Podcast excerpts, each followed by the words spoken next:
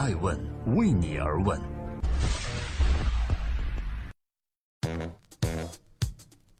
Hello，各位好，这里是爱问每日人物，我是爱成。二零一七年的六月二十一日，关注全球风口浪尖的商业人物，中国乒乓球队总教练刘国梁正式卸任。六月二十日，昨天对于中国乒乓球队来说是一个特殊的一天。在这一天里，中国乒乓球队的功勋人物刘国梁正式卸任总教练一职，改任中国乒乓球协会的副主席。这位中国乒乓球的传奇主帅也就此离开了教练席的位子。作为给中国乒乓球做出过突出贡献的人，在他的背后又有什么样的故事呢？正在播出的是《爱问每日人物》，每天晚上九点半记录时代人物。今天共同关注刘国梁卸任。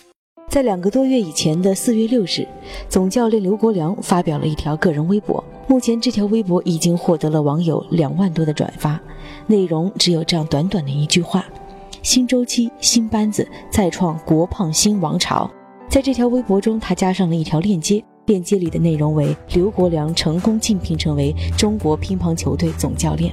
同样，在今年的四月份，刘国梁在自己的微博中写下了这样一段话：从2002年26岁到2017年的41岁。忙忙碌碌十五年的主总教练的生涯，每一次大赛我都是战战兢兢，如履薄冰。背后付出了多少，又承载了多少，只有跟我在奥运赛场上出生入死的兄弟们才能懂我呀。只要我在球队一天，我都要为国而战，也为球队的荣耀而努力。夜深人静了，我也会想，把别人的孩子都培养成了大满贯，自己的家庭和孩子，我又做了多少呢？所以我会格外珍惜以后陪伴家人的每一天，特别担心错过颖宝宝，因为他的双胞胎女儿的名字分别叫依依和莹莹，他特别担心错过自己孩子训练成长的每一个过程。在此，我感谢国家队和我的师傅蔡局的培养，感谢每一位跟我出生入死的团队，也珍惜和家人在一起的每个瞬间。在当时的四月份，就有人觉得这番话好像是一篇离别告白。而在昨天，刘国梁真的离开了中国乒乓球队总教练席的位子。乒乓球被称为是中国国球，球迷们经常形容中国乒乓球为无敌之师。但同时，这种无敌的背后也是无穷的压力，因为球迷和观众对于中国乒乓球的期待是不能输。刘国梁把去年奥运会那段日子形容为度日如年，度分如年。他曾经说，在这几天时间里，我一次健身都没有。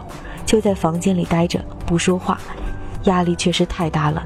因为当大家一起说无敌的时候，一说肯定能赢的时候，我的压力就加重一分。因为全国人民开心的时候都觉得没有问题的时候，我必须是最清醒的一个，否则随时都会翻船。面对如此强大的压力，刘国梁这些年还是挺过来了。中国乒乓球再次包揽了里约奥运会乒乓球项目的全部金牌。正在播出的是《爱问每日人物》，我是爱成，记录时代人物，探索创新和创富法则。今天共同关注退役的刘国梁。刘国梁总教练如何管理？去年的奥运会过后，人们发现乒乓球比以前更火了，这里面不乏刘国梁的功劳。在重压下前行的刘国梁，大家在镜头前也发现他的体重越来越重。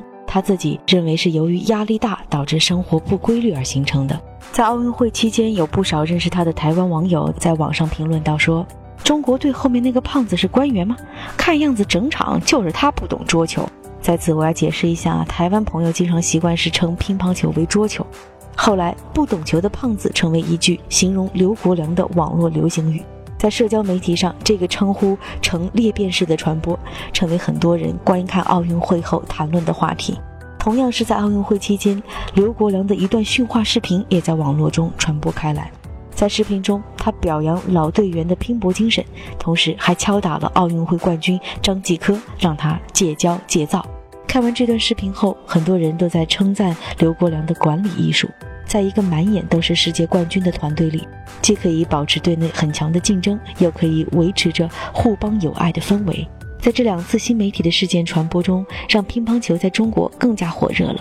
张继科、马龙、丁宁，每个人的粉丝数量完全不输一线明星。在刚刚结束的德国杜塞尔多夫世乒赛上，很多中国球迷为了追寻自己的偶像，不远万里来到赛场给他们加油。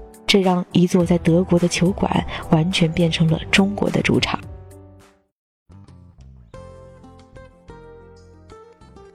在今天爱问每日人物的最后，欢迎各位登录爱问人物官网，选择任意一篇爱问人物的文章评论，就有机会获得七月份由中信出版社出版的《不死法则》图书。很多人都在问，中国乒乓球队这么多年来长盛不衰的秘密到底在哪里呢？我想，这里面除了专业的技术战，更多的原因是因为中国乒乓球队的精神传承。刘国梁曾经举过这样的一个例子，他说，在伦敦奥运会期间，奥运卫冕冠军马琳愿意为了团队的利益放下身段，为其他人买菜做饭，做好后勤保障服务。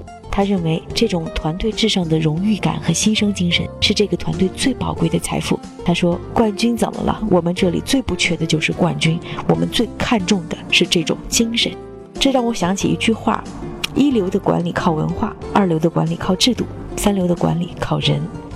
我想，技术是可以在短时间内打磨，而精神文化则需要长时间的积累。